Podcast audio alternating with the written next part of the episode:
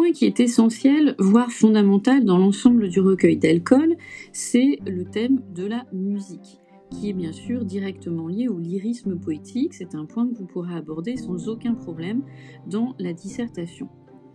Vous n'êtes pas sans savoir que la lyre est l'instrument symbolique d'Orphée, instrument de musique au demeurant magique, puisque je vous le rappelle, cet instrument a permis à Orphée d'ouvrir les portes des enfers, de charmer Cerbère, et lui a permis de sublimer la souffrance du deuil amoureux à travers la création poétique. La musique est donc une composante essentielle du lyrisme et essentielle dans la poésie d'Apollinaire. Ce thème est d'ailleurs évident dans bon nombre de poèmes d'alcool. Prenons par exemple la dernière strophe de la chanson du mal-aimé. Vous avez le chant lexical de la chanson qui lie différentes époques et leur musique. On retrouve d'ailleurs l'instrument d'Orphée dans le poème qui est, euh, je cite, Juin ton soleil ardent te lire, mais la musique est présente ailleurs, dans les accordéons de Au tournant d'une rue, dans la chanson du paysan d'automne, dans celle du batelier de Nuit Rhénane, les chants des sirènes nordiques ou grecques.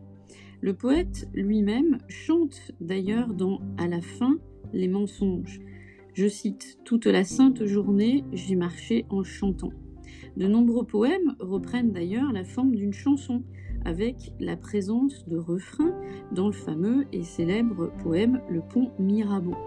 Et on pourrait dire même que le verbe libre crée lui-même une sorte de musicalité, prenons par exemple Vendémiaire.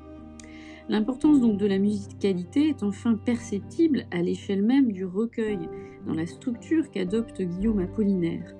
En effet, il décide d'alterner à la fois les textes longs et les textes brefs, comme il le fait d'ailleurs dans la chanson du mal-aimé. On pourra donc montrer dans une dissertation que le vers célèbre de l'art poétique de Verlaine, je le cite, de la musique avant toute chose, est repris de façon fidèle et authentique par Apollinaire. Il semble faire sien cette idée que un poème, c'est avant tout de la musique. Thank you.